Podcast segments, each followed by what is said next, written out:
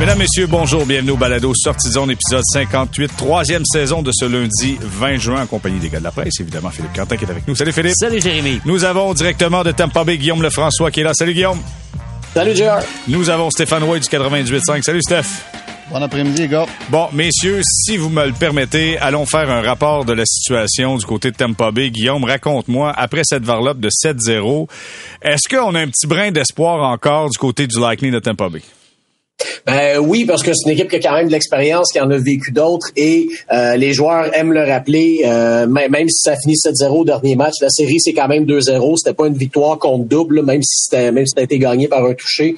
Donc, euh, donc c'est le message qu'on se dit. Cela dit, je vois la même chose que, que tout le monde voit, c'est-à-dire que l'Avalanche est vraiment dans une classe à part jusqu'ici dans cette série-là et bon particulièrement dans le match de samedi. Euh, petit élément d'information intéressant ce matin, c'est l'absence de Braden Point à l'entraînement et le fait qu'il soit un cas euh, incertain pour le troisième match lundi soir. Euh, alors ça, bon, on sait que Point est revenu au jeu euh, après un mois d'absence pour le début de la finale. A pas été un grand facteur dans les deux premiers matchs. Alors est-ce qu'il jouait, est-ce qu'il tentait de jouer, est-ce qu'il est revenu trop vite ou est-ce qu'il tentait de jouer en dépit d'une blessure? Ça, va être à surveiller. L'autre sur qui je me pose des questions, c'est Nikita Kucherov. J'ai pas de raison de croire qu'il est blessé. J'ai pas vu de séquence ou rien où, il a semblé se blesser, mais j'ai jamais vu un joueur d'un aussi grand talent être aussi invisible qu'est-ce qui a été dans, dans le deuxième match euh, samedi. Euh, c'est même en, regardant la, les statistiques du match que j'ai fait oh oui, c'est vrai, il jouait, lui, Kucherov. parce que, écoute, pas de tir, pas de mise en échec, pas de tentative de tir, pas de tir en rien, rien, rien, rien, zéro puis une barre. Euh, donc, lui, j'ai hâte de voir comment il va rebondir aussi parce que ça, ça va être essentiel au succès du Lightning. Messieurs, un petit salut spécial particulier à un des auditeurs qui dit Ouais, le dernier balado a mal vieilli parce qu'on parlait du Lightning de Tampa Bay comme d'une dynastie. Euh, Philippe, ça joue pas comme une dynastie, le Lightning présentement. Non, non, mais quand j'ai vu ce, ce, ce, commentaire, je me suis dit, coudon, personne me l'a dit, puis la série est terminée. Je savais pas. Moi, je pensais, je pensais que ça continuait. Alors, la série est pas finie. Je rappelle, cette grande vérité émise par Yogi Berra, ce n'est pas fini. Tant que c'est pas fini. Voilà, puis ça demeure vrai dans le sport. Cela dit, il faut euh, regarder la situation en face. Ça va être très, très difficile euh, pour le Lightning. Là. Ils ont énormément de pression euh, les deux prochains matchs. Il faut qu'ils gagnent les, les, les, les, deux suivants, c'est clair. par contre, ils en sont capables, je pense. C'est une équipe aguerrie. il va falloir les points que sont soulevés par Guillaume sont, sont tout à fait véridiques. Il va falloir que Kucherov joue, joue beaucoup mieux. Mais tu sais, euh, euh, la dernière fois, j'avais fait une comparaison avec un championnat du monde des poids lourds, mhm. tu sais, puis que pour battre le champion, faut que tu le knock out. Là, ça me fait penser un peu, je vais continuer dans mes analogies de boxe, ça me tente, mais le fameux Ali Foreman, hein, 74, euh, vous vous souvenez, Foreman commence et frappe Ali dans les câbles pendant six rondes. Il est comme sûr qu'on est sûr qu'il va gagner. C'est le fameux rope Ouais, le fameux rope Mohamed en caisse, euh, Mohamed Ali en caisse, puis là tout à coup il sort des câbles puis il va il va gagner le combat. Alors est-ce que le Lightning de Tampa Bay va être capable de faire la même chose? Moi je crois que que oui, qu'ils en ont encore le potentiel, mais c'est sûr que ça ça passe ou ça casse ce soir. Hmm. Stéphane, dis-moi donc, qu'est-ce que Tampa Bay doit changer pour espérer compétitionner contre l'Avalanche? Ben écoute, premièrement. Euh encore une fois, on a parlé des autres séries avant aussi, euh, avec Tampa Bay, New York, euh, puis euh, les Rangers contre Caroline. Tant que t'as pas perdu un match chez vous encore, t'es pas dans le trouble. Et puis Tampa Bay revient chez eux. Moi, j'ai trouvé, premièrement, j'ai trouvé Tampa Bay très très lent. Je sais pas si c'est Colorado qui était trop vite ou c'est Tampa Bay qui était lent. J'ai comme j'ai comme l'impression que l'altitude les a, ont, ils ont eu de la difficulté avec ça. Euh, je, je, regarde, j'ai pris des notes. Euh, Stamkos, Kucherov, Perry, euh, Maroon, euh, McDonough, Bogosian, même Alex Killorn. C'est tous des gars que je trouve qu'ils avancent pas dans, dans, euh, dans, les deux premières parties. Sauf que, euh, écoute, Vasilevski a été très moyen dans la plupart des, des, deux matchs, dans toutes les séries à date, les deux premiers matchs de chaque série qu'ils ont joué. Et puis, il a tout le temps retrouvé le, le, le, le, moyen de rebondir quand, quand son équipe était pouvait être dans le trouble. Euh, il l'a très bien fait contre Toronto. Il l'a super bien fait aussi contre les Rangers. Je m'attends à Vasilevski qui va rebondir. Je pense qu'il était piqué dans son orgueil. Il n'y a aucun doute là-dessus. Et puis, euh, ben, qu'est-ce qu'il faut changer? Ben, je, rejoins un petit peu Guillaume. Il faut que les meilleurs soient les meilleurs. Puis Kucherov, en ce moment, on l'a pas vu. Stamkos, je l'ai pas vu beaucoup. Donc, euh, ces gars-là, faut qu'ils en donnent un petit peu plus. C'est inquiétant au niveau de Brandon, euh, Braden Point, euh, mais euh, il était pas là dans les, autres séries. Donc, moi, ils sont pas, sont pas battus encore. comme je reviens encore à mon fameux chose, quand t'as pas perdu chez vous, t'es pas dans le trouble. OK, on prend ça en note et on pourra savoir au courant de la semaine. Tout ce que je sais, c'est qu'il y en a un qui est dans le trouble dans notre euh, podcast, c'est JR avec euh, lui, sa, sa, sa prédiction, sa prédiction est finie. Gardez, gardez le mal commode qui ramène ça pendant que je voulais m'en sauver en douce. Alors, on va faire jouer l'extrait sonore du, du, dernier podcast. Bon, moi, je m'en vais. non, mais j'avais dit, euh, j'avais dit pas B en 5. Fait que donc, oui, t'as raison. Combien? En combien? En 5. donc, oui, t'as raison, Stéphane. Ma prédiction euh, n'est plus n'est plus efficace présentement. je, veux, je veux juste savoir une chose, puis je vais y aller avec Guillaume.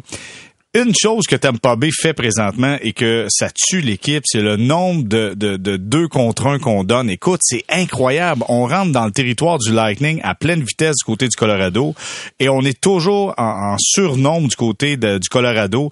Il faudra trouver une, une, façon, Guillaume, de freiner un peu la rapidité de l'avalanche du Colorado. Je ne sais pas si vous, vous avez regardé ça, si vous avez trouvé des solutions puis vous voulez donner ça à John Cooper, mais clairement, il faut ralentir euh, l'avalanche du Colorado. C'est, c'est clair, puis c'est parce mais c'est parce que ça, eux, ça part vraiment en défense. Je veux dire, euh, oui, Kelmaker, Bowen Byram, euh, c'est, c'est clair, c'est leur qualité première, la relance. Devin Taves, on n'en parle pas parce que c'est le partner justement de, de Macar, mais c'est un super défenseur en relance, en relance aussi. Puis même Josh Manson, vous avez vu le but qu'il a marqué, Josh Manson, dans le dans le dans le match samedi, justement. C'est un gars qui est quand même qui, qui, qui, qui, est capable. Puis John Cooper n'avait même parlé avant même son but. John Cooper lui-même n'avait parlé quand il parlait de la défense de l'Avalanche. Tu sais, même c'est même un gars comme Manson est capable de, relancer l'attaque, une bonne relance, tout ça. Donc ça, c'est une des choses. Puis l'autre chose, c'est que je ne compte plus le nombre de séquences où euh, j'ai vu, euh, et c'est souvent McKinnon qui le fait, mais d'autres joueurs aussi, mais vraiment des attaquants de l'Avalanche, là, partir de la zone défensive et vraiment prendre leur élan, là, et arriver et, et, arriver vraiment à pleine vitesse là, en zone neutre. Donc, tu sais, ça, c'est il y, a clairement un problème d'échec avant là, chez le Lightning qui fait en sorte qu'on n'est pas capable de, de, de, de, tuer la vitesse de l'avalanche à la base là, en zone en zone défensive et ce qui fait en sorte que ça, ça, ça devient carrément une autoroute en, en zone neutre. Euh, ça, c'est effectivement un des gros, gros problèmes que qu'on observe jusqu'ici. Mm. Euh, qui, euh, qui, qui, fait mal au Lightning. Euh, moi, l'autre chose que je remarque aussi beaucoup, et ça, tu sais, garde, c'est est-ce que c'est la cause ou la conséquence? Je, je, je sais pas, on peut avoir un, débat philosophique, mais euh, le Lightning a vraiment l'air d'une équipe qui, qui, qui, essaie très, très, très, très fort de déranger l'Avalanche et de déranger Darcy Camper. Et on dirait que c'est pas le, je sais pas, on dirait que c'est comme pas l'identité du Lightning nécessairement d'être ça. Donc, est-ce que justement le Lightning se tire dans le pied en faisant ça, ou c'est plutôt parce que le Lightning se fait dominer ben on essaie quelque chose, donc on essaie d'aller déranger Camper un peu puis provoquer quelque chose. Je sais pas c'est quoi. Ah, bon ben, c'est intéressant euh, ce que dit euh, Guillaume parce que je lisais des commentaires de John Cooper qui disait peut-être qu'on s'est un peu trop occupé de l'avalanche. Même moi, comme coach, euh, j'ai trop voulu trouver les moyens de contrer l'avalanche, puis on en a oublié notre propre jeu dans tout ça. Une grande équipe comme le Lightning de Tampa Bay, c'est eux qui doivent dicter le jeu. C'est à l'avalanche de prouver qu'ils peuvent s'adapter. Là, j'ai l'impression qu'ils ont laissé une petite ouverture à l'avalanche qui est manifestement une très solide équipe là, et qui, qui en a profité. Mais le Lightning doit revenir à son style, son style c'est de provoquer des choses en attaque. Ils sont extrêmement créatifs, extrêmement imaginatifs. Il faut voir qu'ils se fassent confiance, qu'ils pensent peut-être un peu moins à, stopper les autres, puis penser dans une première étape comment eux peuvent redémarrer la machine parce que c'est ça qui est essentiel. on parlait de Kucherov tantôt, il faut, faut, faut qu'ils débloquent, faut que les Amtos, Stamkos, il faut que ces gars-là débloquent. Alors pensez d'abord à votre jeu, vous penserez à celui des autres après. Mais euh, Stéphane, euh, juste savoir, est-ce que c'est la première fois selon toi que l'Avalanche est confronté peut-être, euh, pas l'Avalanche, mais le Lightning de Tampa Bay confronté à un club meilleur que lui? Parce que tu as eu Dallas en finale de la Coupe Stanley, tu as eu le Canadien de Montréal. Ouais. Là, Colorado, on parle ah, pas, c'est pas la même dynamique. Il n'y a aucun doute que c'est un club de, et de loin supérieur à ce que Tampa a affronté dans les deux dernières finales de la Coupe Stanley. Aucun doute là-dessus. C'est un très bon point. sauf que, encore une fois, j'ai ils vont faire des ajustements. C'est certain qu'ils vont faire des ajustements. On parlait de deux échecs avant dans leur zone offensive. Je suis très d'accord avec ça. Puis même dans, l'échec en, zone neutre, tu peux pas laisser cette équipe-là là, avoir prendre de la rapidité dans zone neutre comme ils font là, c'est un très très très beau point que Guillaume a apporté. Mais oui, c'est certain que c'est de loin le meilleur club qui a affronté dans les deux dernières finales de la Coupe Stanley, dans les trois dernières, excuse. Et puis, mais écoute, moi là, si je suis Colorado, là, je, je m'en dis en fait, je suis encore nerveux. Je suis encore Ah, euh, oui. un- nerveux dans le sens que ils peuvent pas faire l'erreur que les Rangers ont faite de de de pas parce que là ils ont, un, ils ont un genou au plancher là. On parle de boxe tantôt là. Ils ont un genou au plancher là. Faut là, là, ça, prend l'instinct du tueur. Si tu laisses cette équipe là revenir deux à deux dans cette série là ben je vais te dire une affaire avec un Vasilevski qui va juste être meilleur de, de match en match là tu vas jouer avec le feu OK, non, on prend ça en note. Ça, c'est intéressant. C'est le moment de fermer la série, de s'assurer de gagner cette série-là avec cette victoire euh, qu'on désire du côté du Colorado dans le match 3. Euh, écoute, je fais un tour de table rapide. Euh, Guillaume, est-ce que c'est possible que le Colorado soit meilleur? Euh, non. Non. je vois pas, je vois vraiment pas comment c'est une équipe qui est tellement, qui est tellement, euh, quand je pourrais dire ça, en symbiose là, en ce moment. Euh, vraiment, tu sais, moi, le seul élément de faiblesse que je vois et qui pourrait tout venir déstabiliser, euh, c'est Darcy Camper devant le filet. C'est vraiment, euh, c'est pas une faiblesse en ce moment, mais je dirais que sais, si, si un endroit où cette équipe-là peut peut-être, euh, je veux pas dire casser, mais disons euh, fléchir un petit peu, c'est là, c'est devant le filet. Euh, Darcy Kemper, bon, lui-même également revient d'une blessure, euh, on manquait un petit peu de temps. Euh, c'est pas, et ça, et ça, ça demeure vrai même après deux matchs, même après l'allure des deux matchs, des deux premiers matchs. C'est pas un gardien quand même du même calibre que Vasilevski. C'est un bon gardien, mais pas un gardien parfait, euh, qui peut avoir des fois des périodes un petit peu plus difficiles. Donc c'est vraiment la seule place, mais pour le moment, euh, regardez, l'au dernier match, eu 16 tirs camper, puis il y a peut-être eu deux tirs dangereux là-dessus. Donc, euh, tant, tant qu'on ne teste pas plus que ça, bon, on saura pas si ça peut être une faiblesse pour l'Avalanche, mais c'est vraiment le, le- le seul endroit d'où je vois euh, que l'Avalanche peut, euh, peut craquer un petit peu puis donner une chance au Lightning de revenir. Ben attends, je vais aller voir Stéphane immédiatement. Philippe, je vais t'entendre juste après. Stéphane, ta réaction là-dessus, c'est peut-être pour ça que Corey Perry a décidé d'aller sur Camper un peu pour tenter de le déranger? Oui, mais dérangé, mais ils n'ont pas eu d'action, ils n'ont pas eu de ce qu'on appelle en anglais in zone euh, possession. Ils n'ont pas eu, il y a seulement 17 lancés, je pense, le dernier match. Donc, ils ont, ils ont tu déranges un gardien de but quand euh, ils n'ont pas eu beaucoup d'occasions pour le déranger. Euh, puis moi, Darcy Camper, en ce moment, là, ce qui est dangereux pour Tampa, c'est que justement, là, il y a la vie facile depuis deux matchs, spécialement match 2. Puis ça, là, c'est juste ce que ça prend pour prendre confiance petit à petit. Après un, retour au jeu, il a manqué une dizaine de jours Dar- Darcy Camper minimum. Et puis ça, là, c'est, la formule parfaite pour que ce gars-là, là, eh, prendre confiance, prendre confiance, prendre confiance. Pour un moment donné, que Tampa euh, attaque ou euh, offre beaucoup plus de, de, de, temps de, possession en zone offensive, ben là, Camper, je pense qu'il il peut faire un très bon travail. C'est le genre de gardien de but. C'est le genre de gardien de but qui, qui, qui, peut te gagner une Coupe Stanley. Pas lui tout seul, mais je veux dire, il peut juste faire une bonne job. Moi, j'ai tout le temps aimé ce gardien de but-là. Il y a, pas des bonnes séries à date, mais jusqu'à date, on peut pas rien lui reprocher. Et puis, il peut, il peut être dangereux plus que ça va, plus que la série allonge, plus que Darcy Camper, pour moi, va être meilleur. Messieurs, vous savez, quand on, travaille comme ça dans les euh, séries finales de la Coupe Stanley, on a le nez qui est rivé dans ce qui se passe dans l'actuel. Et je tiens à remercier euh, qui donne euh, Michel Tremblay qui donne un coup de main incroyable au balado sortie de zone, qui m'envoie une petite phrase euh, par courriel aujourd'hui qui me dit Hey, je voulais juste te dire, amène ça au gars. Si Patrick Roy avait été un petit peu plus patient, il aurait pas été assis à Cap-Breton avec un poulet à ses genoux. Il serait en train de coacher pour la finale de la Coupe Stanley. Philippe, t'en penses quoi, toi? Euh, ben d'abord, je pense que Patrick Roy a jamais été reconnu pour sa patience. Non, Alors raison. euh, dire si Patrick Roy avait été patient, c'est tellement pas le style de Patrick et je pense que ça fait euh, son identité à lui. C'est c'est c'est c'est il a tout le temps été impatient de gagner, il a été impatient de gravir les échelons. Ça fait partie de lui. Euh, alors et, et ça fait quand même longtemps là. Ça fait quoi? C'est en 2016, je Mm-hmm. pense, ou euh, même même ben, c'est ça. La, la démission en 2016, Ouais, ouais. 2016, là, au mois d'août. Là. Alors, ça fait quand même euh, plusieurs années. Puis je pense qu'après, l'Avalanche avait eu une saison plutôt euh, Fait qu'il y a eu difficile. le temps de quitter à la limite. là. Ouais, c'est ça, exactement. Alors, euh, mais tu sais, c'est sûr qu'avec le recul, Patrick doit un peu se poser une question parce que, bon, manifestement, il devait pas s'entendre magnifiquement avec Joe Sakic là, pour partir euh, de la façon dont il l'a fait. Et, euh, et puis, bon, Joe Sakic est encore là, puis Joe Sakic euh, s'impose comme un excellent directeur général qui a réussi à bâtir une équipe absolument formidable.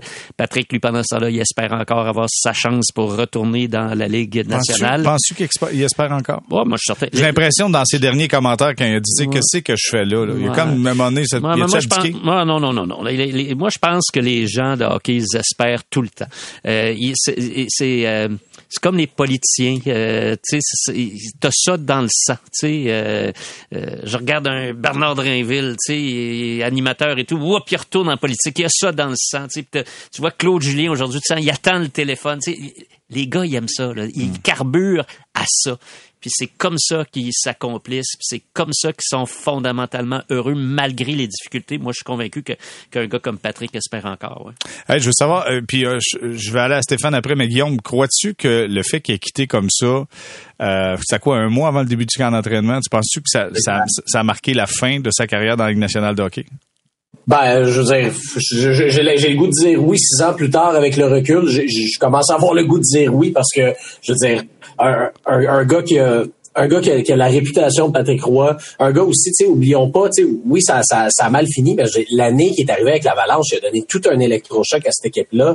Euh, il a gagné le Jack Adams. Donc, tu sais, je, je, je, vois pas sinon pour pour quelle raison il y a aucune équipe qui s'est pas dit à un moment donné hey, je vais donner une, je vais donner une deuxième chance à Patrick Roy. Ça peut-être que dans un deux, peut-être que dans un deuxième mandat comme coach en Ligue nationale, euh, ça va bien aller puis puis tu sais, on va avoir comme le, le, le, meilleur côté de lui, mais il va avoir travaillé sur ses défauts un petit peu, tout ça. Je, je, je ne, je veux dire, c'est vraiment la seule raison moi que je trouve euh, que, que, qui explique pourquoi que pourquoi Patrick Roy n'a pas eu euh, un nouvel emploi dans la Ligue nationale, parce que franchement, je, je, veux dire, avec la réputation qu'il a, euh, c'est, c'est sûr que tôt ou tard le téléphone aurait dû sonner. Ouais, Steph, as-tu un mot à dire là-dessus? Parce que t'es un gars de hockey. J'imagine que toi aussi tu veux retourner dans la Ligue nationale. Quand t'entends Patrick dire, tu sais, t'es dans l'autobus à Cap-Breton, puis j'ai du poulet à ses genoux, qu'est-ce que je fais ici? Écoute, euh, c'est c'est certain. J'ai aimé sa, déclaration-là, et puis c'est certain que c'est vrai, mais euh, écoute, je pense que moi je pense qu'il peut revenir encore. J'en suis certain qu'il espère encore un appel, j'en suis certain parce que euh, t'as tout le temps cette énergie-là, t'as tout le temps cet espoir-là, t'as tout le temps, euh, comme Phil disait, c'est dans toi d'être compétitif, puis d'être dans, dans, ce milieu-là, même si des fois, il y a des soirs, tu dis que c'est je fais ça, puis je peux te le dire, je me l'ai dit souvent moi aussi. Et puis, euh, mais euh, moi, je pense que ce gars-là, il, est pas fini. Au niveau junior, je pense qu'il a fait le tour du jardin, mais euh, je, suis certain qu'il est en ce moment sur la liste de quelques équipes qui sont qui n'ont pas d'entraîneur, j'en suis certain. OK, Stéphane, tantôt, tu m'es arrivé avec une torieuse en rappelant ma mauvaise prédiction. Je vais t'en poser une torieuse, mon Stéphane. Est-ce que ton téléphone sonne? Est-ce que ton téléphone sonne pour un club pour la Ligue nationale de hockey? Ah, ah, ah. Mais euh, je sais pas encore. honnêtement, c'est encore de bonheur au niveau. Euh, il y a des entraîneurs qui ont pas, qui viennent juste d'engager des nouveaux euh, head coach. Puis euh, il y a des entraîneurs, aussi, il y a des équipes aussi qui est là avant de passer à, à cette étape-là, y des adjoints ou des entraîneurs de gardiens de but, on est encore de bonheur dans ce côté-là. Bon, ben garde, c'est 1 à 1, mon cher ami Stéphane. Et voilà, c'est 1 OK, on va s'arrêter, on va faire une courte pause, puis au retour, j'espère que vous êtes prêts. Sortez vos mitaines, parce que ça va brasser ici. Avec la fin euh, du contrat de chez Weber qui s'en va du côté de Vegas, on doit fermer le chapitre. Et là, la question commence avec Philippe Quentin. Philippe, finalement, est-ce que c'est une bonne transaction PK Souben chez Weber? On fait une courte pause, au retour, on en parle. Restez là.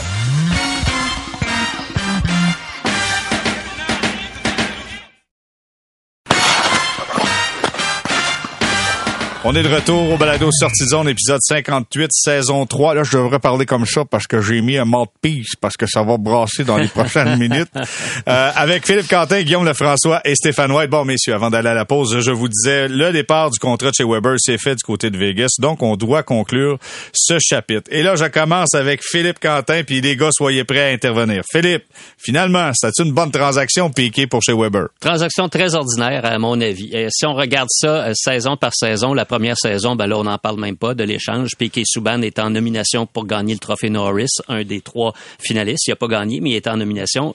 Euh, les Prédateurs de Nashville euh, s'en vont en finale de la Coupe Stanley, qu'ils perdent contre les Penguins Pittsburgh, mais ils se rendent là.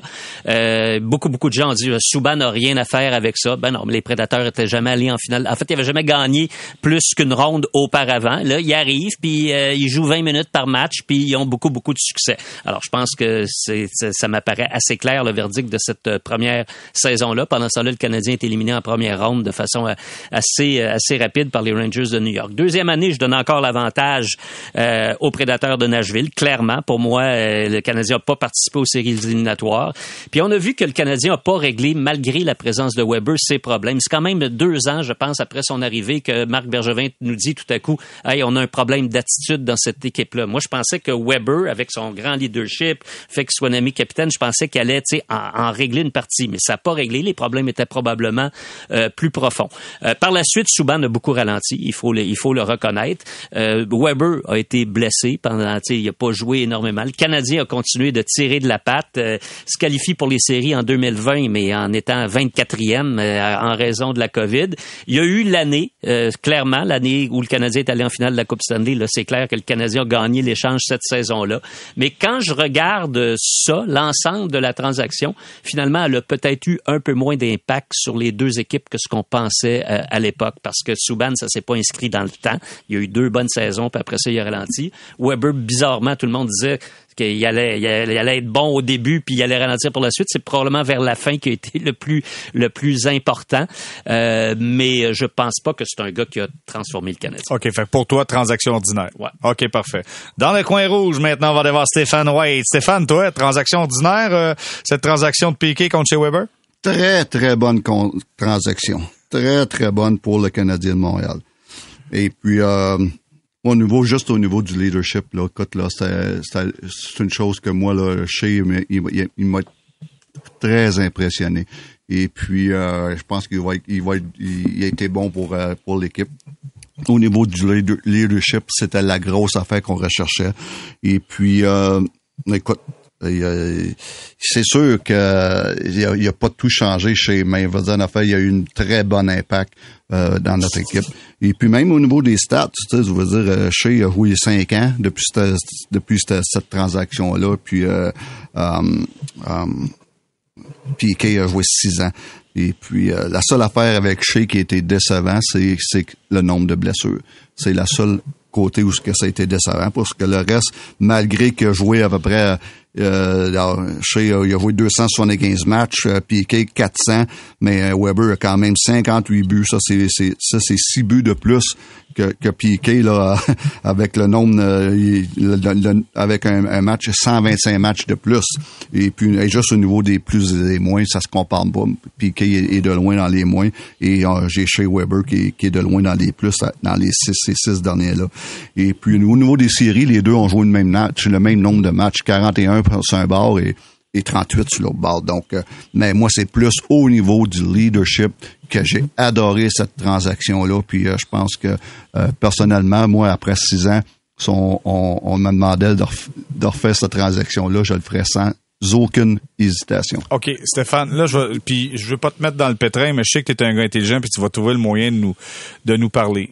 Je, Piqué, était-tu si fatigant que ça? Dans le vestiaire? C'était-tu si agaçant que ça? Raconte-nous pourquoi, pourquoi, pourquoi on disait tant qu'il ah, pouvait déranger? moi, j'ai adoré Piqué. Euh, je, l'ai adoré, mais c'est comme Piqué. Euh, c'était pas c'était pas un leader dans l'équipe, mais il dérange, il, faisait pas mal. Puis je dis pas ça en, termes négatifs que c'était pas un leader. C'est un gars qui aimait qui aimait se faire voir. C'est un gars qui aimait l'attention, qui adorait l'attention. Et puis euh, Sauf que, comme, équipe, qu'est-ce que tu veux? C'est du leadership. C'est chez Weber, puis c'est rien contre Piqué Souban. Euh, Piqué, j'ai tout le temps dit, si tu veux vendre l'étiquette, là, garde Piqué. Si tu veux gagner la Coupe Stanley, va chercher Weber. C'est la différence entre moi pour les deux. OK, parfait. Philippe, tu veux-tu avoir d'autres répliques là-dessus? Ben, moi, tu sais, je, je comprends. Faites-en pas, Guillaume, je, ça s'en vient. Je comprends tout ce que dit euh, Stéphane, mais je me demande toujours comment ce leadership-là s'est matérialisé. C'est ça que j'arrive pas à comprendre. Parce Ben, que c'est quand tu dur. regardes la fiche de l'équipe, Stéphane, là, ça a été pas Ouais, mal Price- catastrophique. Price là. était blessé, par Ben contre, dans oui, ces ben oui, saisons. ben oui, je comprends. Mais tu sais, on peut pas dire que, que Weber, avec son leadership, a, a transformé le Canadien. C'est un peu à ça. Euh, Tu sais, revenons à la transaction. Quand la journée où on a fait la transaction, Marc Bergevin a annoncé la transaction, on a beaucoup joué là-dessus, sur le leadership, puis ce leadership-là, ça allait transformer le Canadien. Ça donnait quoi? Ça donnait une ronde en 2017, pas de qualification en 2018, pas de qualification en 2019, qualification pas méritée en 2020. Le Canadien était 24e. Sais, alors, tu sais, je veux pas le blâmer. Je sais, le hockey, c'est une équipe et tout. Mais moi, je pense qu'on a monté chez Weber et puis qu'on lui a donné, euh, euh, pendant sa- sa- son, son séjour ici, une, euh, une importance qu'il avait peut-être dans l'équipe à quelque part, mais je pense pas que ça crée beaucoup de changements chez le Canadien. Et, moi, je- euh, moi, je l'ai senti j'ai trouvé ça-. J'ai trouvé ça bizarre, juste compléter là-dessus. Moi, j'ai comme l'impression que le Canadien est devenu plus une équipe euh, capable avec du leadership quand ils sont allés chercher Corey Perry. C'est bizarre. Moi, personnellement, quand c'est- pas étonnant que le Canadien soit rendu en finale cette année-là. C'était étonnant, oui, mais avec l'arrivée de Ouais, Perry, je- je trouve ça Vas-y. Stéphane, réplique, vas-y. Oui, mais moi, moi, écoute, t'as raison au- au- euh, à propos de Corey Perry, mais ça, ça, ça a été comme, ah, enfin, Shea il est pas tout seul là-dedans, dans, dans ce dans ce mot juste de vestiaire-là. Et puis, Corey Perry a été une très, très grosse addition où ce que ça l'a, chez Weber tout seul, là, c'est, c'est, c'est, c'est, très difficile. N'importe quel leader, c'est très difficile quand t'es tout seul. Et puis, euh, mais euh, Corey a, a- adoré ça. Mais moi, j'ai vu, j'ai vu tellement un impact avec chez Weber à l'intérieur, surtout au niveau quand il prenait soin des jeunes. Et puis, euh, il s'est occupé de Ro- Romanov, il s'est occupé de Suzuki. Et puis, euh, il y avait une grosse impact où ce que si tu travailles pas, de chez Weber qui va t'arriver dans le portrait puis il va te dire, hey, c'est pas de même que ça marche ici. Et puis ça, c'est énorme. Il n'y a pas beaucoup de joueurs qui sont capables de le faire. OK, OK. Bon, euh, Guillaume, c'est à ton tour. T'es encore là? Mais, mais, je mais- mais juste pour finir, je comprends que, ça- que- comme Phil, je comprends que ça s'est pas matérialisé avec des victoires dans les séries puis des victoires et, euh, avec des participations aux, play- aux séries comme qu'on voulait. Je comprends ça. Mais puis sans encore là, c'est rien enlevé à Piqué. Je crois pas qu'on aurait été une meilleure équipe avec Piqué, loin de là. OK, Guillaume, c'est toi qui tranches le débat. Vas-y. Ben moi, premièrement, je trouve que euh, euh, contrairement à ce que je, suis pas d'accord avec ce que ce que Phil disait au début sur euh, euh, l'impact euh, minime là, des pas minime, en tout cas pas aussi gros qu'anticipé de ces transactions-là, parce que je trouve que dans la Ligue nationale aujourd'hui, que ces deux équipes-là, aient chacun, se soit chacune rendu une fois en finale, sachant à quel point que c'est rendu dur de se rendre en finale dans, dans, dans une ligue maintenant à 32 équipes. Ces deux équipes-là ont été en finale une fois et dans les deux cas, et Weber et Subban ont joué vraiment un rôle très important c'est- c'est- cette année-là. Donc, sais, juste là, moi, je trouve que c'est majeur. Tu fais une transaction, ça donne une finale, c'est une grosse transaction en partant. Et euh, et ben c'est ça, moi je trouve que trouve qu'ils ont eu un, gros impact là.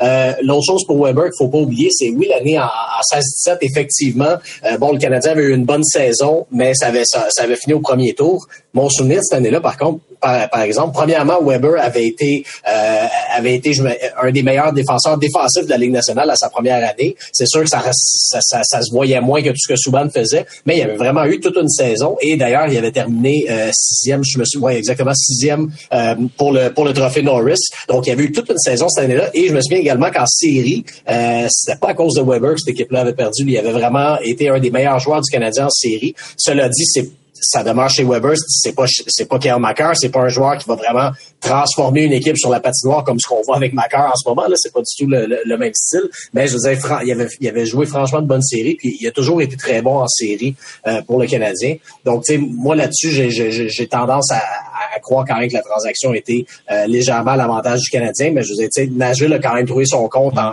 en atteignant la, la finale. Oui, il a fallu gérer après ça la décroissance de Subban et, et- gérer également une transaction. Euh, mais je pense que les, les, deux équipes ont quand même relativement trouvé leur compte là, là-dedans. Moi, je vais vous dire, là, je, je, je suis d'accord par portion avec Philippe, je suis d'accord par portion avec euh, Stéphane et Guillaume. La seule chose que je trouve dommage dans l'histoire de chez Weber, c'est que je pense que le Canadien a acheté une réputation. Le gars avait une réputation à travers la Ligue nationale de hockey et je suis pas convaincu qu'on a eu le joueur à la hauteur de la réputation qui était. Le gars a été hypothéqué par les blessures au cours de sa carrière et on a eu un gars qui était amoché qui s'est amené avec le Canadien. Ce qui est dommage... Dans- Ben c'est ça, ben justement, j'allais dire, la- dans le fond, on a vu chez Weber en pleine santé seulement un an, c'est-à-dire la première année, et après ça, 17-18, dès le premier match, il reçoit le tir sur le pied et tout a déboulé à partir de là. Donc, ça a été très, très mal géré. Puis ça, c'est en partie, je pense, la faute à Weber de peut-être s'être obstiné à jouer là-dessus. Euh, en partie, la faute du Canadien qui a peut-être pas... Ben, en tout cas, ça, les questions médicales, c'est toujours très dur à dire, mais c'est sûr qu'il y a un problème là parce qu'une carrière devrait pas dérailler comme ça simplement à partir d'un tir bloqué dans un match au mois d'octobre. Donc, tu sais, euh, et puis ben c'est ça, on le sait qu'à partir de ce moment-là, ça, ça a tout le temps été euh, plus difficile côté santé là, pour euh, Weber. Et si je veux juste ajouter quelque chose, ce que je trouve dommage dans le cas de Piqué, c'est que sa carrière a pas été à la hauteur de son talent parce que ce gars-là a périclité après son passage avec les Prédateurs de Nashville et maintenant il n'est plus l'ombre de lui-même. Je trouve que dans les deux cas, on n'a pas vu le meilleur des deux joueurs. Tu sais, le meilleur de le meilleur de, de Weber a été à Nashville, puis le meilleur de Piquet a été avec le Canadien. Après, ça a pu été la même chose. Fait que dans les deux cas, je trouve que ce sont des gars qui se sont pas éclatés dans leur nouveau domicile respectif. Je trouve qu'en quelque part, c'est ça qui est dommage pour les deux organisations. C'est pour Mais- ça que je dis que moi, la, la, la, la transaction a peut-être pas eu l'impact qu'on pensait. Cela dit, je reconnais que Guillaume a un sacré bon point en disant que les deux équipes, avec leurs nouveaux joueurs, entre guillemets, sont allés à une finale de la Coupe Stanley. Et dans les deux cas, euh, Subban, sa première année avec les Prédateurs, Weber, dans ce qui a été évidemment sa dernière, la véritable saison avec le Canadien, les deux ont eu un impact. Alors, de ce côté-là, je comprends très bien puis je- euh, ce que veut dire euh, Guillaume, puis j'abonde, mais je, je pense un petit peu comme toi aussi. Mais on savait ça aussi quand Weber est arrivé, qu'il était plus vieux, qu'il avait reçu... on savait pas que Piquet était pour péricliter comme ça. Non, mais ça a pris deux ans. Ça a pris, il a donné deux ans. Il a donné deux bonnes Pas années. il a donné deux non, ans. non, il a non, non, je suis d'accord avec toi. Je suis d'accord je avec suis toi. Déçu de Piquet. Ben oui, moi aussi. J'aurais Sauf aimé que- ça que ce soit meilleur moi aussi. encore. Ben moi aussi. Ouais, Moi c'est- aussi. Sauf, Moi sauf aussi. que c'est quoi qui explique qu'après la deuxième saison de Piquet, même s'il y a eu des bonnes saisons, Nashville a tout fait pour s'en débarrasser. Ils l'ont offert à tout le monde. Selon toi, qu'est-ce qui explique ça? Je, je- je vous le demande. Ben, tu dois avoir une réponse. Non, j'ai pas de réponse. Mais euh, Alors, on vous donnera la version non censurée dans un prochain. non, non, non, mais je veux dire, c'est quand même, tu sais, si Piquet, euh, puis encore là, euh, tu sais, nous, on n'a jamais euh, pensé à échanger Weber parce qu'il nous donnait ce qu'on voulait, c'était ce fameux leadership-là qu'on avait tellement besoin. À à Nashville, après deux saisons, euh, il veut dire, il était, il était à échanger coûte que coûte, là. Donc, Ouais. il y a des questions à, à se poser, là. OK. Euh, je peux-tu vous en dire une? Je, vais- je vais t'en dire une, Stéphane. Vous avez vogué, vogué sur l'histoire du leadership un peu en pensant que c'était de la pensée magique. T'sais, Mais tu sais, à quelque part, si ton gardien de but est blessé, t'as beau avoir le meilleur leadership au monde, euh, ça marche pas, là. Tu sais, Price, quand il était blessé, t'as beau avoir le plus grand leader au monde, là. Ça Complètement d'accord. Ça marchera pas plus, là. Moi, c'est tout ce que je trouve le plus drôle, là, c'est que dans les années où Subban était là, le Canadien a eu quand même un peu de succès, là, tu sais, euh, participé aux éliminatoires, deux rondes. euh, euh, 2014, euh, si Price n'est pas blessé en demi-finale contre les Rangers, euh, qui sait ce qui aurait pu euh, se, se- se produire. Puis pourtant, on disait que dans le vestiaire, il manquait quelque chose. C'est qu'il y avait un petit problème, on, on savait pas trop. Il y a une année, on n'a pas nommé de capitaine, on savait pas le leadership. Là, après, Weber arrive, et là, tout ce que j'ai entendu dire, moi, Stéphane, là, pendant des années, là, c'est que dans le vestiaire, là, ça marchait tellement bien. Tout le monde s'entendait bien. Weber était un grand leader. Les gars s'entendaient bien. Il y avait de la camaraderie et tout.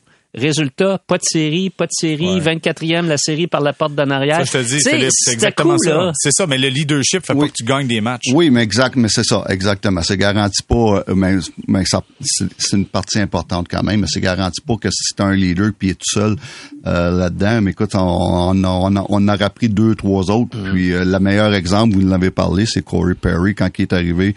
C'était comme enfin, euh, Shea, il est pas tout seul dans, ce- dans ce dans ce, ce, ce vestiaire-là. Et puis toi, t'avais Carey là, qui euh, l'année passée qui était euh, qui a joué pratiquement toute la saison sans être blessé. Euh, il m'a manqué seulement deux semaines. Et puis que lui ici, bon, mais il s'est joint au groupe. Et puis là, on a, eu comme le, big tree là, au niveau du, du leadership. Mais avant, là, je voyais souvent un chez tout seul, tout seul là-dedans. Là, C'était euh, puis t'avais Charrot l'année passée dans, dans les playoffs qui s'est rejoint à ce groupe de leaders-là. Là, il était un groupe de leaders. Il n'y a pas un gars tout seul qui va faire ça. Il a pas c'est pas Shea Weber tout seul qui va tout changer ça, mais ça faut que tu pars, ça part avec des gars comme Shea Weber. Ça. Mais ça prend, ça te prend des joueurs, ça te prend des joueurs. Ça, prend des gars enchantés aussi, puis ça prend des bons joueurs. Puis en, plus, c'est que la philosophie du Canadien a été de bâtir ça sur Carey Price. Fait que ça prenait et Carey Price et quelques bons joueurs parce que sinon ça fonctionne pas. Ok, hey les gars, avant qu'on fasse une pause, juste un tour de table rapide. Puis je suis sérieux quand je vous dis ça. Piqué, 2 millions par année, joueur autonome, est-ce que vous dites oui? Est-ce que le Canadien dit oui à Piqué Souban, 2 millions par année, joueur autonome? Guillaume? Euh, je pense que non, je vois pas, euh, je, vois juste pas ça se, se, se passer. Euh, je pense pas que Kent Hughes va se, va, va, va, se tourner vers lui. Euh, l'équipe qui va le faire, par contre, oui, tout à fait, puis il peut être un bon complément quelque part, mais tu sais, je ne sais pas si c'est nécessairement, euh, si nécessairement la transaction, l'embauche que je ferais euh, si j'étais le Canadien, euh, sachant en plus de toute façon que tu as, beaucoup de jeunes à faire jouer en défense dans la ligne bleue. donc non, moi, si, je suis le Canadien, je passe mon tour, mais mais mais comme pièce complémentaire ailleurs, pourquoi pas. OK, moi je OK, je, je, continue avec Philippe dans quelques instants. Je veux juste ajouter si tu as des jeunes, si tu sais qu'il va y avoir des boulettes, tu as besoin de quelqu'un qui va prendre le spotlight pour enlever un peu de chaleur sur tes joueurs, me dis bah pourquoi pas? Philippe, t'en mm. penses quoi? Non, euh, moi, je crois pas beaucoup à ça, le retour euh, dans une ville. Surtout un joueur comme euh, euh Piquet Souban qui a marqué à sa façon. Là, son, son, pendant son séjour avec les Canadiens était très populaire. Bon, on sait, ça a été difficile avec la direction, des négociations de contrats tumultueuses. Ça a failli se régler en arbitrage. Finalement, la dernière journée, on lui donne un contrat de, de 8 ans. Est-ce que tout ça a fait l'affaire de Marc Bergevin à l'époque? Je pense que poser la question, c'est y répondre. Alors, il le, passé est trop euh, est trop significatif à mon avis euh, pour retourner avec euh, avec Piquet Souban à Montréal, peut-être ailleurs, mais moi non. OK, Stéphane? Oui, mais pas Montréal, mais c'est certain qu'il va se trouver un, un, Piquet à 2 millions par année ou ce qui joue dans un rôle de soutien dans une équipe mature. Euh, oui, demain matin, j'ai aucun problème avec ça. Mais à Montréal, je pense qu'on est rendu ailleurs à ce niveau-là. Et puis, à nouveau, des, jeunes qui s'en viennent. Et puis, euh, donc, laisser la place aux jeunes. Euh, non, je crois, je crois. Surtout que Piqué, là, on le verrait encore comme le Piqué du temps à Montréal. Les, gens, ils trouveraient ça peut-être difficile de, de voir le Piqué d'aujourd'hui. Puis euh, on dirait tout le temps, ah, dans le temps, Piqué était assis. Puis, non, je pense que c'est le temps de tourner la page. Et puis je, je, suis d'accord avec euh, avec Guillaume et Philippe. OK, Guillaume, tu voulais ajouter quelque chose? Moi, j'allais juste dire que ça serait drôle avec les Kings pour une réunion de Marc Bergevin. ben, déjà, déjà, il y a la réunion Bergevin-Dano à Los Angeles. Ben on pourrait compléter avec Souban. OK, messieurs, on va s'arrêter là on va s'arrêter là-dessus. Puis au retour, on parlait de John Tortorella, tel un chat. Il a 48 vies. Il sera maintenant entraîneur avec les Flyers de Philadelphie. On en parle au retour. Restez là.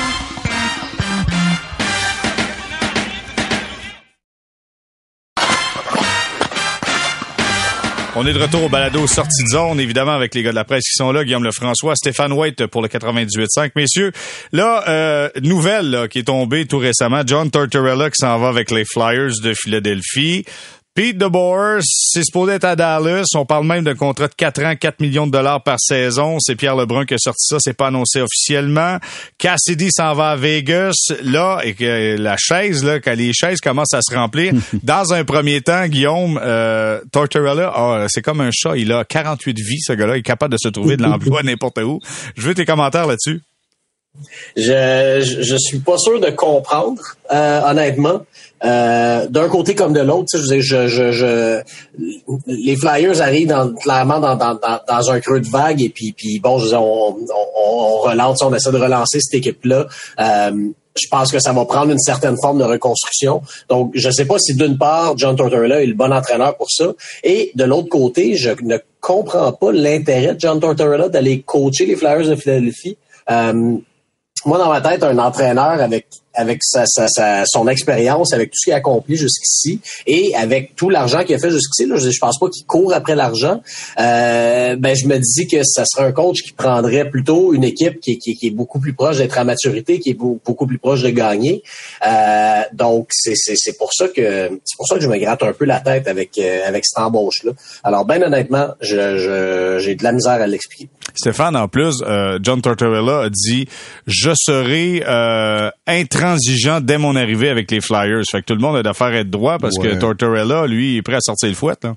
Exactement. Puis écoute, si tu veux un électrochoc dans une équipe, c'est le, je pense que c'est le gars parfait.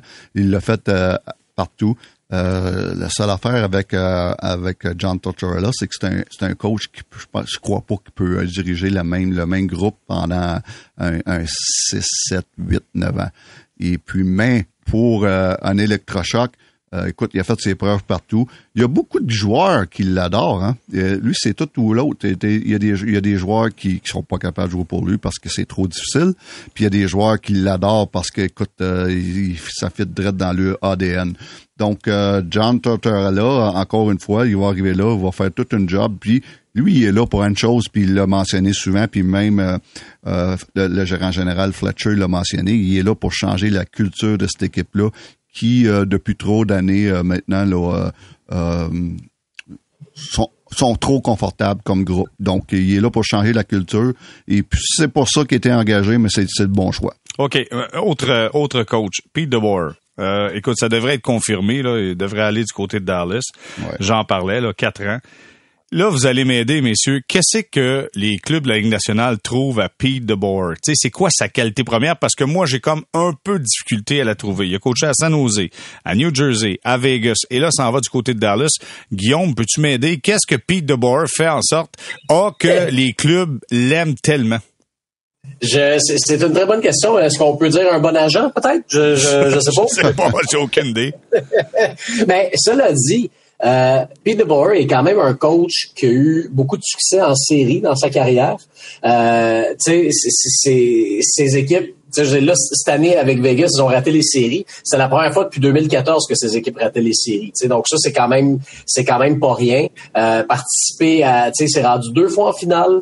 Euh, il s'est rendu une autre fois avec Vegas en, demi-finale en, 2020. Euh, demi-finale l'année passée aussi contre contre le Canadien. Donc tu sais, c'est quand même un gars qui a, qui, qui a, pris des équipes matures parce que tu sais toutes ces finales là, là euh, que ce soit New Jersey, San Jose, euh, les fois avec Vegas, c'était dans tous ces cas-là justement des équipes à maturité, c'est-à-dire ce dont on parlait pour John Tortorella tantôt. Euh, ben lui, ces clubs-là qui sont matures, il les prend puis il, les amène quand même près de l'objectif. Et non, il n'a jamais gagné la coupe, mais il y a, il a ça qui a prouvé. Donc, euh, tu sais, écoute, il doit avoir ça.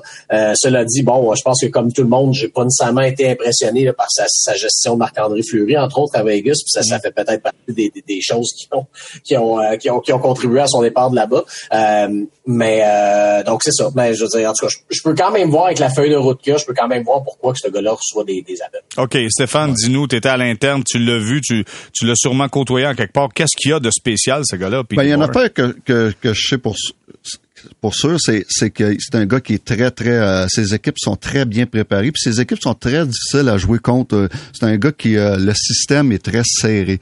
Et puis, la seule affaire avec de Boer, je voyais voyais pas un, bon euh, en un, bon fit avec Vegas parce que c'est Vegas c'était plus une équipe où on se lance à l'attaque euh, très rapide, transition rapide, tandis que Peter de Boer c'est plus on ferme le jeu le plus possible.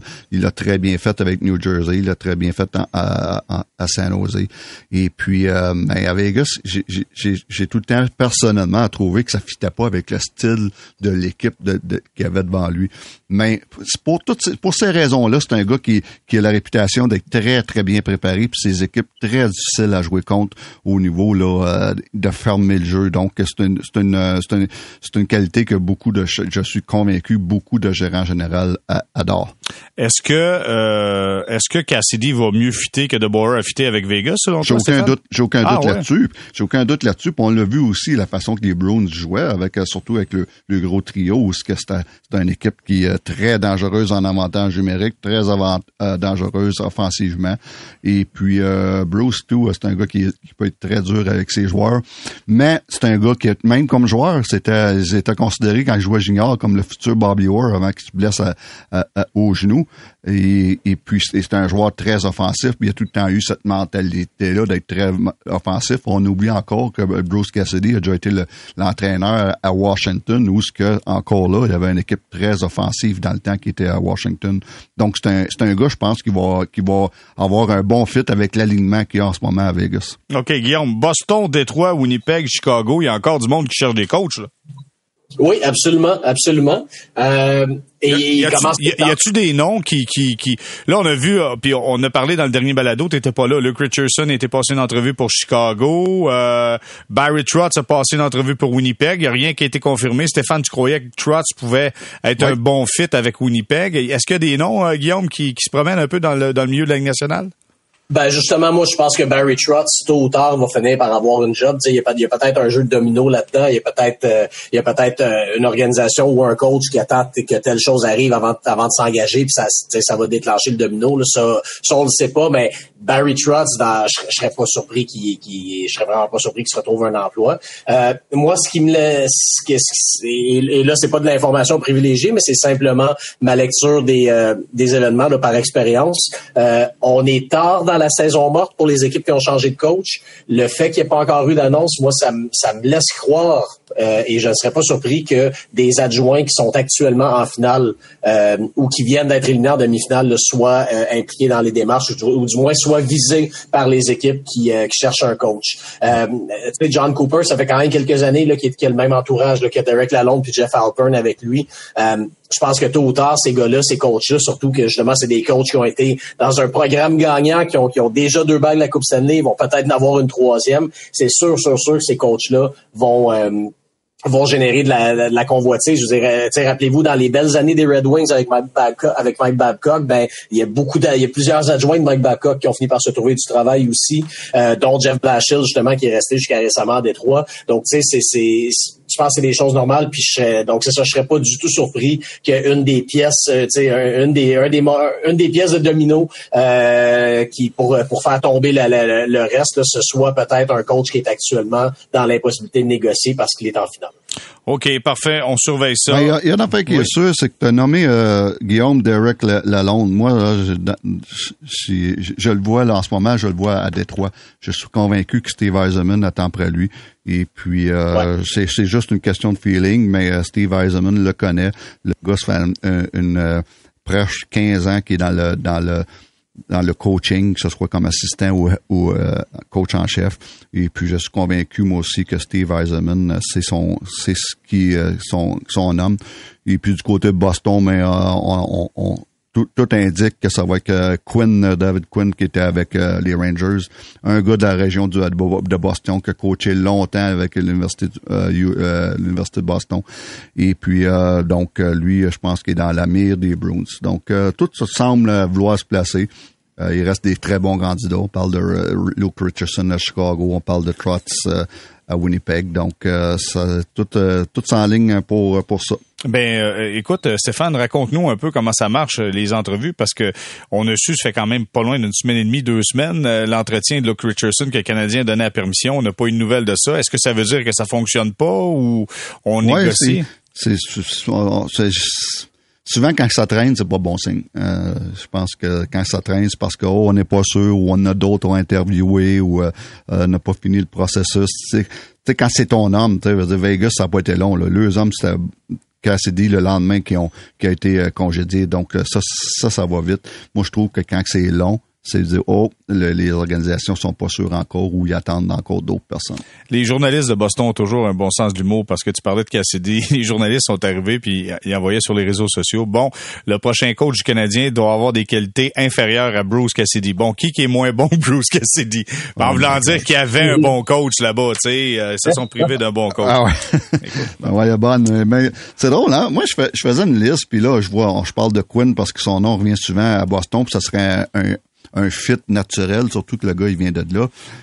Mais euh, à un moment donné, j'ai vu le nom de Patrick Roy, puis je me dis, wow, Patrick Roy avec les Browns. ça, Patrick Roy avec Cam Neely. Oui, mais, mais, mais, avec la, la, la culture des Browns, ça serait wow. Euh, je, le verrais tellement là. Mais euh, c'est un autre bon point, ça, Jérémy. Avec Cam Neely, c'est peut-être euh, un petit peu trop explosif. Eh, non, mais les gars se détestaient sur la glace. ouais, mais souvent, c'est ceux qui détestent le plus la glace, c'est avec eux tu restes à la guerre n'importe quand. Ah, t'as raison, t'as raison. Non, non, ça ferait tout un mix, Patrick Roy, avec les Browns de Boston, c'est sûr. Hey, je veux rester sur Chicago quelques instants parce que on parle d'une période de reconstruction du côté des Blackhawks de Chicago. On arrive dans la dernière année contrat de Kane, de Taves. Et là, on voyait sur les réseaux sociaux que The Bring Cat serait sur le marché, mais là, je me dis, écoute, est-ce que c'est une bonne idée de mettre The Bring Cat sur le marché? Guillaume, honnêtement, tu as besoin d'avoir du flair offensif dans ton club, même si c'est en reconstruction? Ben, il n'y a aucun doute, surtout surtout quand le gars a 24 ans. Euh, je, je comprends, je, je, je peux comprendre l'organisation de regarder pour euh, des options pour Kane et Taves, parce que soit parce que les joueurs eux-mêmes veulent pas se claquer une reconstruction, ou soit parce que tu veux vraiment changer la culture, faire une coupure. Mais faut que tu t'en gardes un peu. C'est à peu près comme si le Canadien, tu sais, je dis, bon, De Bruyne 4 est supérieur à Nick Suzuki, mais si Kent Hughes arrivait demain et disait, euh, j'échange Nick Suzuki euh, comme, comme, comme une des étapes de ma reconstruction, je pense qu'on serait tous, on serait tous très, très sceptiques. Là. Euh, je comprends là, que De Bruyne 4 euh, va, va, écouler sa dernière année de contrat, tout ça, mais c'est un gars que tu peux mettre sous contrat pour huit ans et puis, euh, tu sais, puis qui va être, justement, qui va être un, un des piliers de ta reconstruction. Alors non, je ne comprends absolument pas, à moins qu'un élément au sujet de Brinkat que l'on connaît pas. Euh, mais sinon, je ne vois absolument aucune raison pour laquelle euh, Chicago voudrait faire, euh, voudrait amorcer sa reconstruction sans lui. C'est tellement dur, on n'a pas de le dire. La chose la plus dure au hockey, c'est quoi? C'est de marquer des buts. Ben, Alex Brinkat, c'est tout ce qu'il fait dans la vie, c'est ça, c'est marquer des buts. Là. Fait que, quand t'en as un qui est capable, ben, garde-le puis trouve, trouve d'autres qualités ailleurs, mais lui, garde-le. Comment tu vois ça, Stéphane? C'est clair qu'ils vont amorcer une reconstruction. Euh, tu regardes les équipes, il n'y a pas beaucoup de gars qui sont, qui sont euh, sous contrat après la, la, saison prochaine. Et puis, euh, mais de Brinkat, euh, ça ne fait aucun sens, je suis d'accord, Guillaume, ça fait aucun sens, c'est 24 ans. Euh, et puis, faut que tu trouves le moyen de, de, le garder.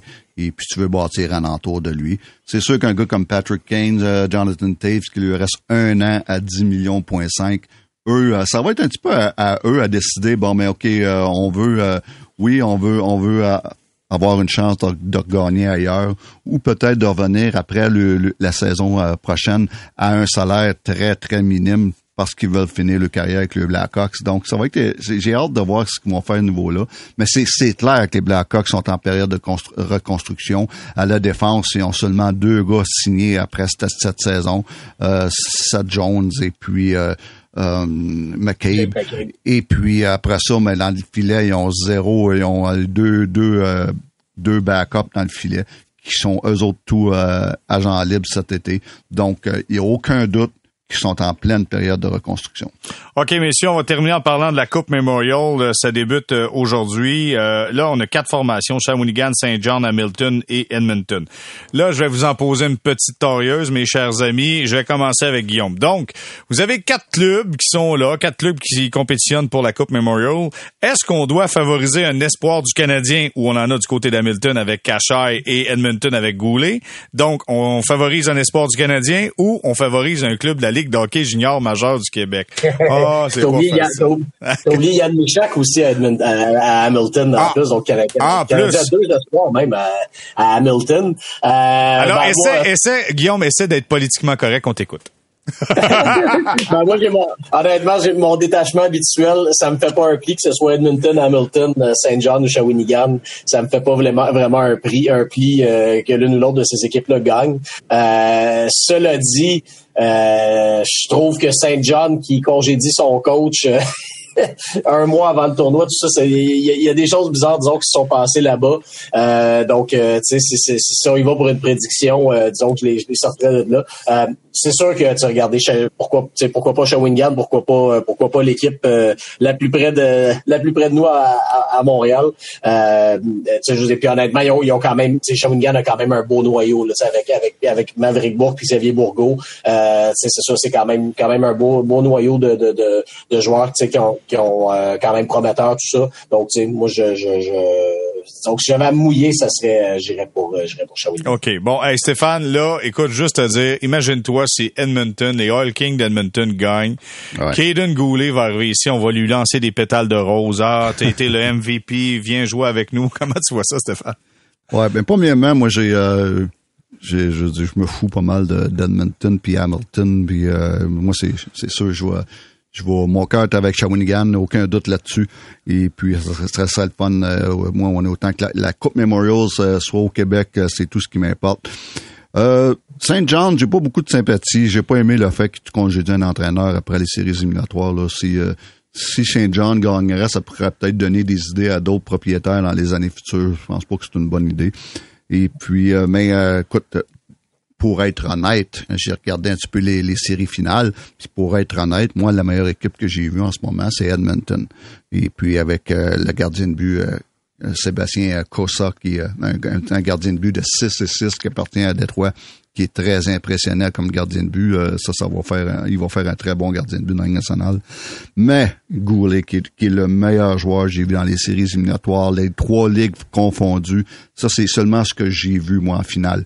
Il était le joueur le plus dominant. Puis, comme tu dis, si ce gars-là gagne la Coupe Memorials, et puis en plus, qui fait bien, qui fait la différence, qui joue aussi bien qu'il a joué en finale de, de la Ligue de l'Ouest, Oh my God, là, ça va être là, ça va être parti, ça va être là sauveur, puis ça va être ci, puis ça va être ça. D'après moi, on va le nommer capitaine ici à Montréal. Il va être capitaine, exactement. Il va être capitaine avant d'arriver. Et puis, euh, non, écoute, mais ça va être le fun de voir. Honnêtement, là, ça va être une belle semaine à, regarder ça. Fait qu'on est chanceux cette semaine. Coupe Stanley, Coupe Memorials, euh, c'est le bon temps de l'année pour regarder du hockey. Bon, ben voilà ce qui complète ce balado Sortie Zone, épisode 58, troisième saison. Gros merci à Philippe Quentin. Merci à Guillaume Lefrançois d'avoir été là. Merci, Guillaume. Merci, AGR. Merci. Au revoir. Profite du soleil pour nous, mon cher ami Guillaume, du côté de Tampa Bay. OK, oui. Fais ça. hey, Stéphane White, toujours un plaisir. Merci, Steph, d'avoir été là. Merci beaucoup. Bonne semaine. Voilà ce qui complète cette édition de Sortie Zone. On se retrouve en début de semaine prochaine.